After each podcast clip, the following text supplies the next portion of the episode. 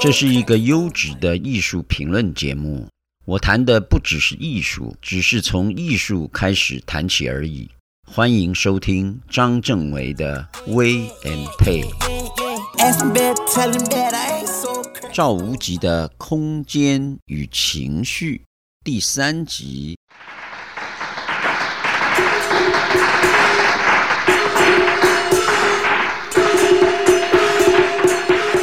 亲爱的听众朋友们，这一集我们录制的时间刚刚好碰到西元二零二一年的亚洲农历春节。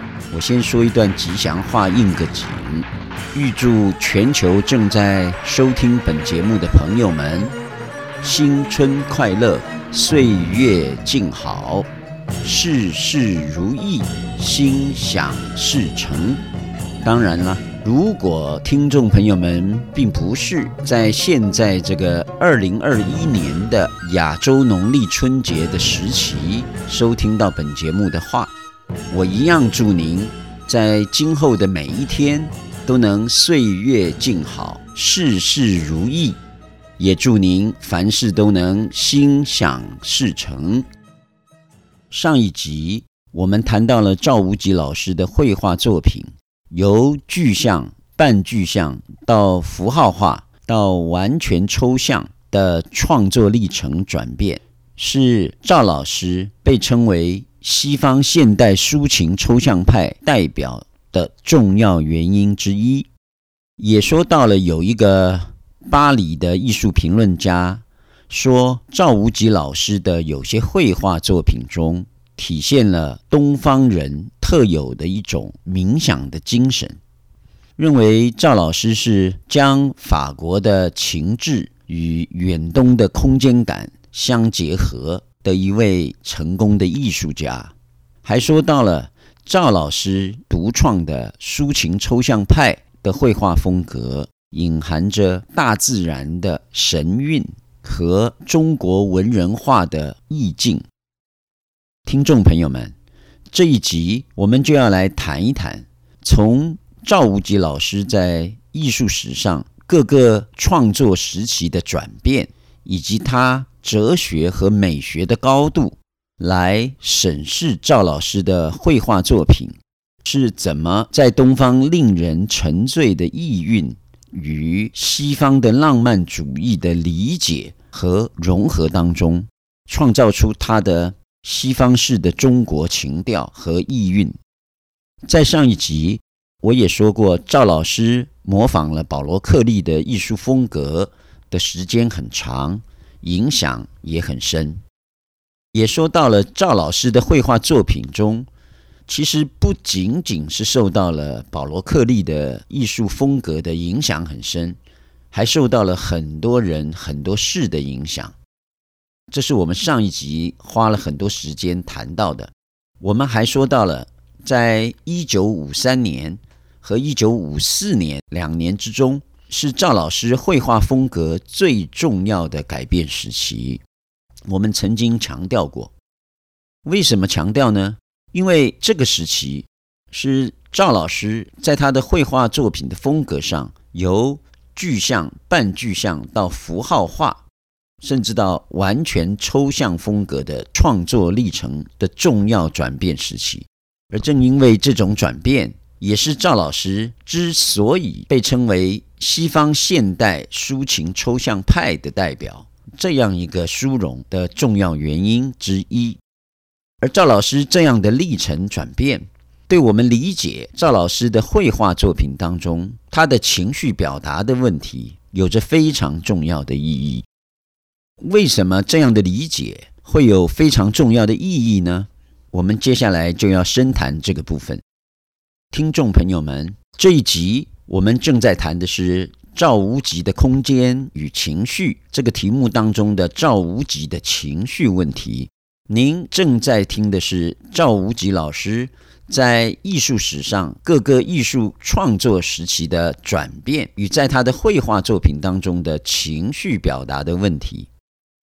其实，如果我们要谈谈赵无极老师在艺术史上各个创作时期的转变，那我就先想跟听众朋友们报告，赵无极老师早期的作品，其实主要是以西方的塞尚、马蒂斯、毕卡索为学习目标。他的画风比较像是西方后期的印象派，就是所谓的后印象派。后来他的艺术风格受到了保罗克利的影响非常深，才有了他后来我们在上一集所说过的。赵无极在一九七六年回忆的那段话，他说：“啊，我在这个时期，我的绘画变得难以辨识，静物跟花卉都已经不存在了。我希望朝着一种更难以解读、难以想象的类似书写的文字符号去发展我的艺术。”那么他说过这样的一段话，听众朋友们，这一集我们就先简要的来谈一谈。赵老师在艺术史上的各个创作时期的转变过程，可是我并不想长篇大论的来谈，我只想摘录我个人认为赵无极老师几个重要的时期来谈。那我现在就很快的将赵老师几个创作历程的各个转变来跟各位报告。我将他这样的历程转变简单的区分成五个时期。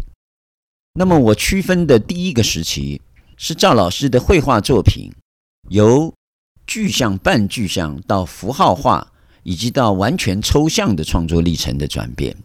那么时间的跨度约是在公元一九四八年到一九五三年这六年。这六年对赵无极老师艺术风格产生了非常非常重要的影响。这是赵无极老师刚刚从中国到法国开始定居，然后到发现保罗克利的那个时期。原先赵老师刚刚到法国的那个时候，他主要的兴趣并不是油画，而是他着迷于西方的石板画的创作。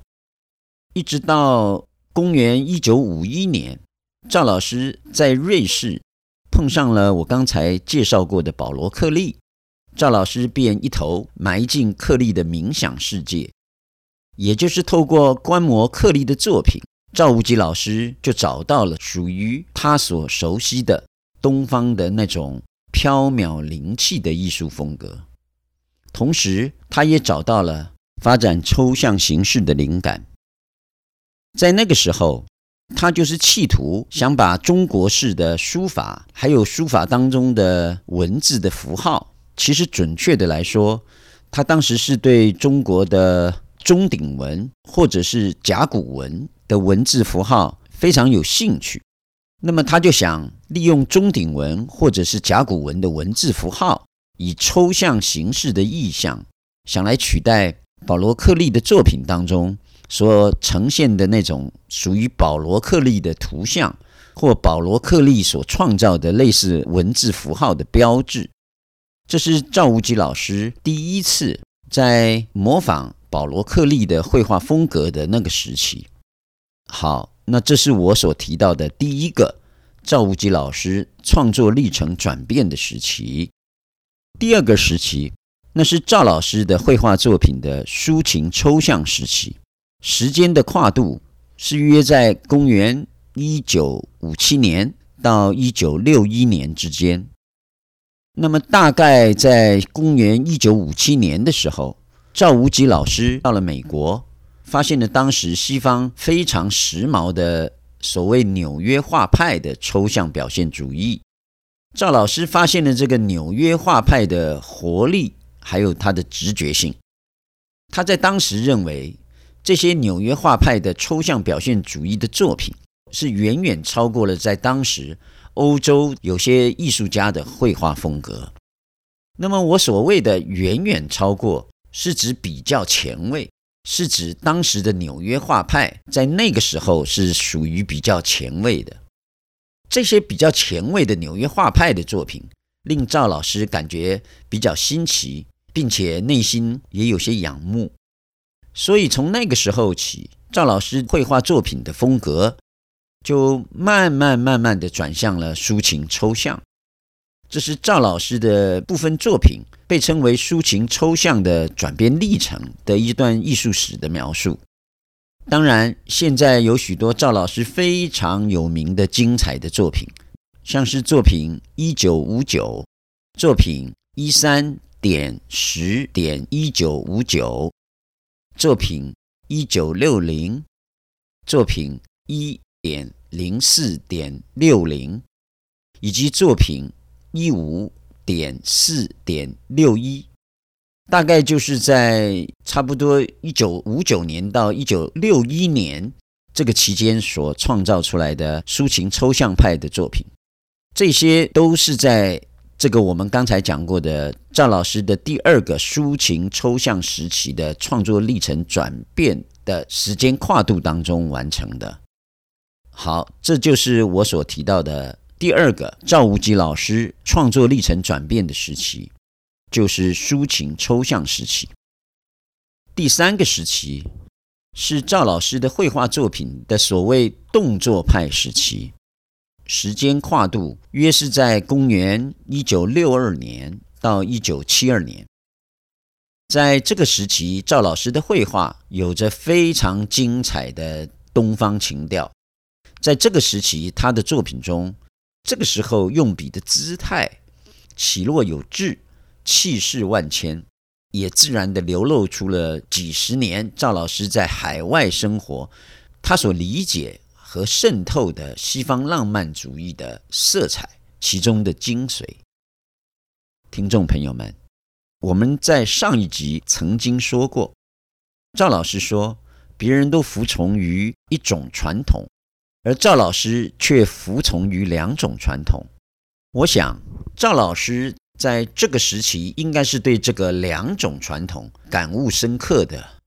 在这个时期，赵老师把那些他在西方世界体验到的美好意象，以绘画的方式来表达，而这种表达当中也非常强烈的影射着中国山水画的意象与意境。同时呢，这种意象与意境也会令观赏者的情绪和意志。受到不断的搅动和拉扯，会使观赏者融化在他的作品当中所表达的无尽的空间与幻想中。这是赵老师这个时期的特征。在这个时期，赵老师也有非常出彩的作品，当然呢，现在也都是价格不菲，像是作品二九点零一点六四。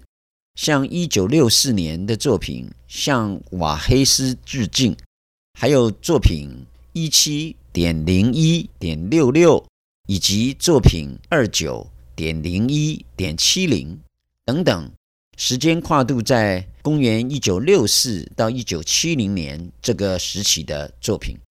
听众朋友们，对我个人而言，我是非常非常喜欢赵老师这个时期的所有作品。同时，赵老师这个时期的所有作品，也是我开始学习抽象表现主义非常重要的一个教材。这是我跟各位听众朋友所提到的第三个赵无极老师创作历程转变的时期——动作派的时期。好，那第四个时期是赵老师绘画作品的所谓斑点时期，斑马的斑，斑点时期。这个斑点时期的创作历程转变，时间的跨度大约是在公元一九七三年到一九八六年之间。在这个时期，赵老师的绘画作品非常的浪漫。赵老师在这个时期的绘画作品，在结构上不像以前那么紧凑。我们从这个时期赵老师的作品可以看到一个特征，就是他的构图明显的放手。不再像以前追求力重如山的笔触，也不会再去讲究细致精巧的技巧。不管是以大毛笔对画面不断的滚动，或是以画笔对画布不断的擦揉，这样的滚动和擦揉的肌理，就会形成画面有一种非常斑驳粗犷的痕迹。那么，所以我们就称赵老师在这个时期的作品称为斑点时期。赵老师有的时候又会用不加调色油的纯色颜料，比如说像白色，或者是黄色，或者是其他的纯色。他也会用干擦的方式。那这种干擦的方式非常像中国水墨画里面的皴法。这种干擦法擦出来的肌理非常的诡谲多变，但是又充满了朦朦胧胧、苍茫烟云抒情调子。那么这种抒情的调子，仔细一看，你也能看出有一种非常细致又非常含蓄的肌理隐藏在里面。在这个时期，赵老师的绘画作品，除了以上我所讲的一些他所琢磨出来的技法之外，他也尽量的让观赏者感受不到他的巧技，就是他精巧的技术。他希望能做到还熟为生。还巧为拙的味道，把那个很熟练的、很成熟的，让它变得刻意的很生硬；把那个精巧的，把它表现得有点笨拙。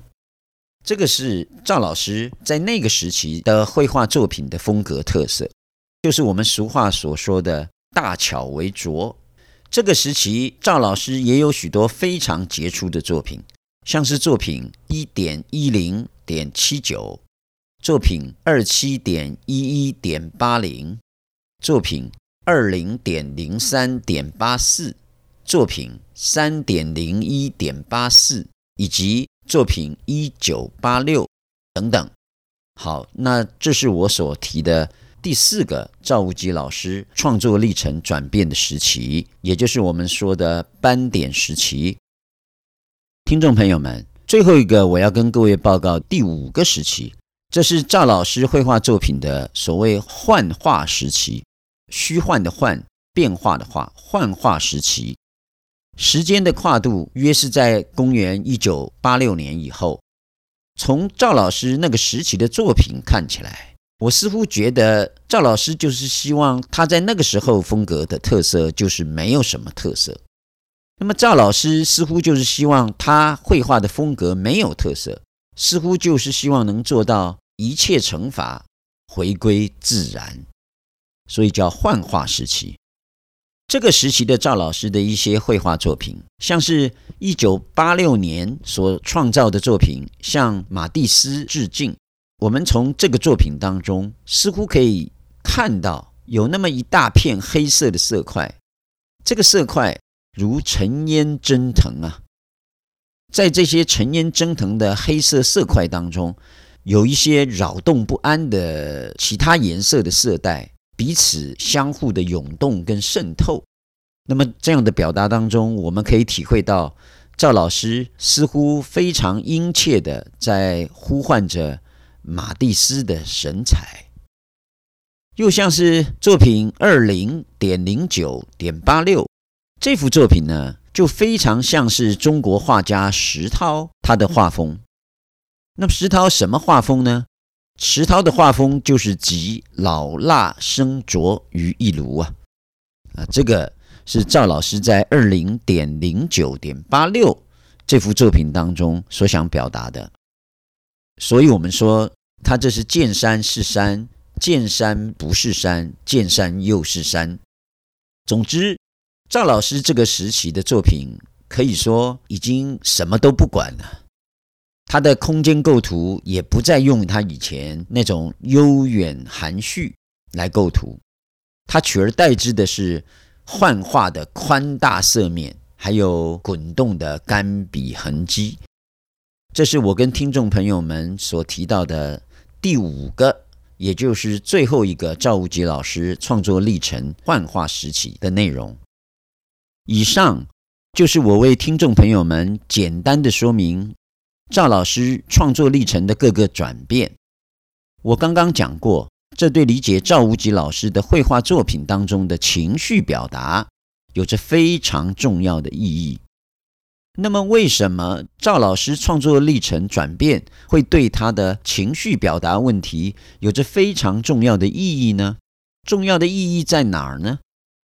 那我跟听众朋友们报告，因为他在经历了这些创作历程转变的过程中，逐步形成了他对绘画作品当中的富有辨识度的情绪表达法则，产生了赵无极老师的绘画作品当中已经有了的成熟的构图思维形式之外，赵老师他也从那些创作历程的转变中发展出了他的情绪表达的法则，而他的情绪表达的法则，其实对他的绘画作品更是具有魅力。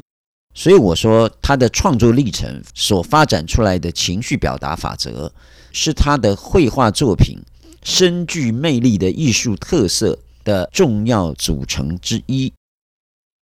听众朋友们，这一集我们正在谈的是赵无极的空间与情绪当中的赵无极的情绪。您正在听的是赵无极老师。在艺术史上，各个艺术创作时期的转变，与在他的绘画作品当中的情绪表达有什么法则的问题。好，现在请容我将赵无极老师绘画作品当中的情绪表达法则细分成八个部分，跟全球的听众朋友们分享和讨教。我现在就根据我的研究和听众朋友们归纳一下这八个情绪表达法则。第一个情绪表达的法则是赵无极老师说要用自己的眼睛看世界啊，要用自己的眼睛看世界。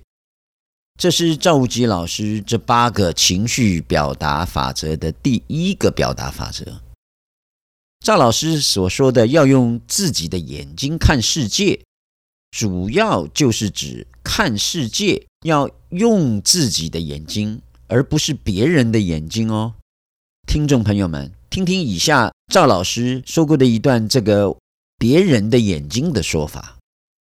他说，绘画不仅仅是绘画技巧的问题，更重要的是观察方法的转变，也就是说。要用自己的眼睛去看，而不要用别人的眼睛去看，也不要用自己以前的眼睛去看。要知道，你们并不是技巧上的问题，而是观察出了问题。这是赵无极老师在上课的时候跟他的学生说的原话。听众朋友们，我认为赵无极老师所说的这个别人的眼睛。主要是指客观的观察方式。我认为赵老师他是希望我们用主观的观察方式来看世界，而不是客观的观察方式。要主观，不要客观。那我为什么这么说呢？啊，您听听看，赵无极老师上课的时候跟他的同学这么说：你们怎么把自己的感情同看到的东西在我们的手上表现出来？这点是非常非常重要的，因为每个人都有自己的观察方法，所以每个人的风格就一定会不一样。假如每个人的观察都是清一色的一样，那么你们画出来的画也就都是一个样，这一个样就像是一个模子印出来的一样。啊，这是赵无极老师说的。那赵无极老师又很诙谐地说。如果一个妈妈生了八个孩子，这八个孩子的脾气也都一定不会是一样的。那么，为什么你们的画画的却都是一样的呢？其实你们的绘画技巧和功夫也许都很好，问题是你们的观念没有打开，你们并没有真正的用自己的眼睛去看世界，并没有把你们每个人的本性。都发挥出来，这是赵无极老师说的。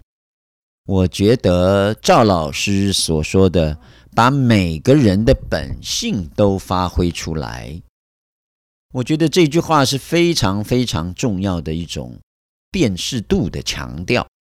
我知道有很多艺术家穷其一生也没有办法让自己的作品具备所谓的辨识度。这一点，我想听众朋友们当中一定有一些艺术创作者，应该是很有共鸣的。也许有很多艺术家会这样问：我怎么知道自己的作品有没有辨识度呢？听众朋友们，我就举一个最简单的例子：如果啊，我们把几位艺术家的作品都放在一起，然后把所有艺术家的签名通通都盖起来，您呢，一定没有办法依据辨识艺术家在绘画作品上的签名来辨识哪幅作品是哪位艺术家画的。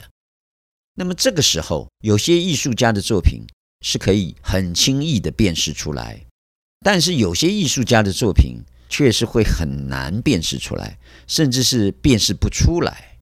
那我就会说，如果那位艺术家盖上签名之后的绘画作品，可以被很容易地辨识出来，那么这位艺术家的艺术作品就是具有所谓的辨识度。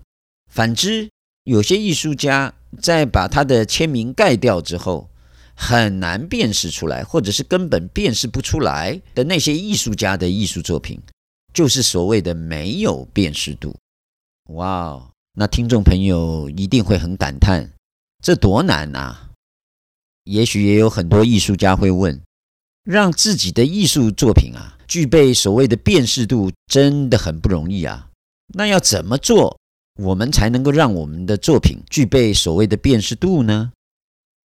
听众朋友们，我刚刚讲过赵老师所说的，把每个人的本性都发挥出来。我认为这句话是一个非常非常重要的一种辨识度的强调。这个把每个人的本性。都发挥出来的这句话，赵老师也用以下这段说法来强调。他说啊，我希望你们越画越不一样。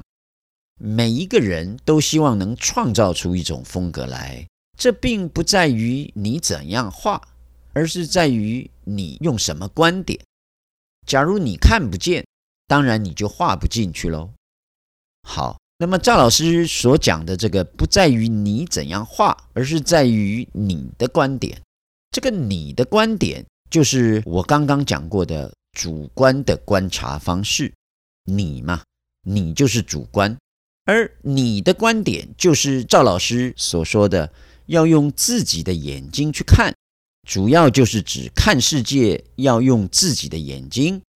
注意哦，是要用自己的眼睛。不是用别人的眼睛，在这个时候，主观要大于客观。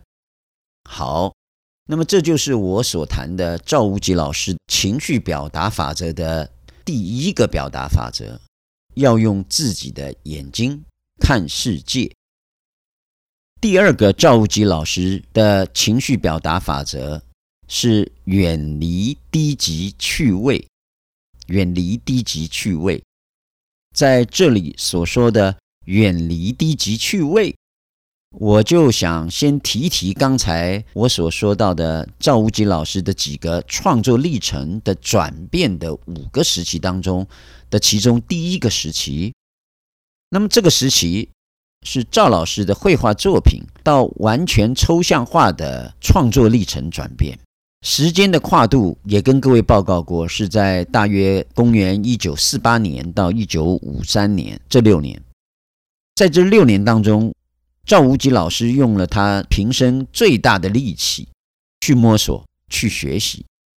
我也谈过，也就是在他一九五一年去了瑞士之后，碰上了保罗克利，赵老师的艺术风格就开始观摩了保罗克利的风格。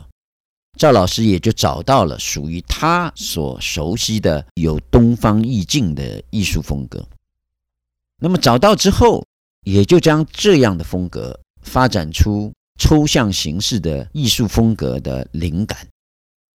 我们也说过，赵老师的艺术作品的风格，慢慢的也就从具象转变到抽象。同时，赵老师也在这个时期。在他的抽象绘画作品当中的情绪表达有了最大力度的发挥。他曾经这样对他的学生说过以下的这段话：“他说啊，现在你们的画其实还有一个作品主题的问题，也就是说，你们的画一直都企图想让别人看得懂。关于这个问题，那我要说，你想让别人看得懂。”那还得看看是在什么程度上给什么人看。我说，有的人看不懂，有的人他就会看得懂。这取决于你碰到的每个人的文化理解程度不同，而你们最重要的是要坚持你们自己，为自己画画。画画是自己的语言，要把你自己的语言讲出来，并且要尽量的明了中肯。你如果啰里啰嗦的讲，别人就会听不懂；你如果啰里啰嗦的话，别人就会看不懂。当然啦，有的时候只要自己懂就行了，那么以后别人也会慢慢了解的。这是赵无极老师说过的话。听众朋友们，赵老师就作品主题这个问题说，一直想让别人看得懂你们的作品。那么赵老师又说，画画是自己的语言。要把自己的语言讲出来，要把自己的语言讲出来。也许听众朋友们中有很多艺术家会问：好了，那我可以不管别人看得懂看不懂我的作品，但是更重要的是，我要怎么把自己的语言讲出来呢？那么赵老师针对这样的问题，也有谈到以下这段话。他说啊。你们要想办法闭上眼睛，不要去看低级趣味的东西，要自己画自己的。他又说：“说到艺术欣赏，假如您在中国看不到国外的东西，那么就多看看中国的好东西。你们在中国的好东西很多啊，你们可以在像商周的铜器里面发现好东西。”你们也可以在唐宋的陶瓷里面发现好东西。反正我说艺术这事儿，总是要往高看，不要往底下看。这个赵无极老师说，总是要往高看，不要往底下看。那么赵老师说的往高看，不要往底下看，就是说不要看低级趣味的东西，要自己画自己的。好，那什么又是不低级趣味的东西呢？这个问题，也许听众朋友也会问。也许有些听众朋友们会认为赵老师所说的不低级趣味的东西，会不会是那些在当时很时髦的一些绘画风格的作品呢？或者是我直接说了吧，就是在那个时候，当时的市场上的那个所谓潮流艺术品呢？那些在当时的所谓潮流艺术品，是不是赵老师所说的那是别人的眼睛所看到的趣味潮流呢？赵老师就这些问题，他有这么样的一个说法。他说啊，你们不要去将就别人的趣味，因为其实别人的趣味也没什么标准。你就算在十几个人里面，可能也讨好不了一两个人，你又何必讨好呢？其实我们在法国画画也是不太容易讨好得到人的。你们不要以为法国人他的艺术品味就一定都很高。其实法国一般的人他的艺术品味都是很差的，倒不一定是法国，其实什么国家都一样，都只有很少很少的人才能够看得懂你的画。还有一点，你千万不要以为你成名以后。就会有很多很多的观众，他指的观众是指看得懂你的画的人。赵吉老师接着说：“总之啊，艺术不能脱离传统，不能仅仅追求时髦，一切要等到五十年或者是一百年以后再做定论，再做定论。”哇，这个说的好重啊！赵老师说：“一切要等到五十年或者是一百年之后再做定论。”这句话很重啊。也就是说，艺术品味要等到五十年或者是一百年之后再做定论。说到这里，我曾经在一集节目叫做《艺术品的价格与价值》，我也提到了艺术品的价格。有可能大多数是操作出来的之外，甚至连艺术品的趣味趋势，它的品味也是人为操作出来的。我在那一集节目当中也说过，当代艺术的买卖当中，只对两种艺术品定价，一个是对现在的艺术品定价，第二个是对未来的艺术品定价。那么我们要对现在的艺术品定价很简单，而我们要对未来艺术品定价非常的悬，非常的悬。这些无论是对现在的艺术品的定价，与对未来的艺术品的定价，也都是布满了人为操作的所谓艺术品牌的痕迹。好，这就是我所谈的赵无极老师绘画作品当中的情绪表达法则的第二个表达法则：远离低级趣味。听众朋友们。这一集我们正在谈的是赵无极的空间与情绪。我正在跟全球的听众朋友们分享的是赵无极老师的八个情绪表达法则的第二个表达法则，叫做远离低级趣味。亲爱的听众朋友们，我录制这一集节目的时间恰逢二零二一年的亚洲农历春节。容我向全球正在收听本节目的朋友们，再一次的祝贺新春快乐，岁月静好，祝您事事如意，心想事成。下一集，我将继续向听众朋友们报告赵无极老师八个情绪表达法则的其他六个法则，同时我也会提到。我们怎么用这八个情绪表达法则的心得去判断赵无极老师画作的真伪问题？而这些内容都是非常精彩的。届时还请您拨空收听指教。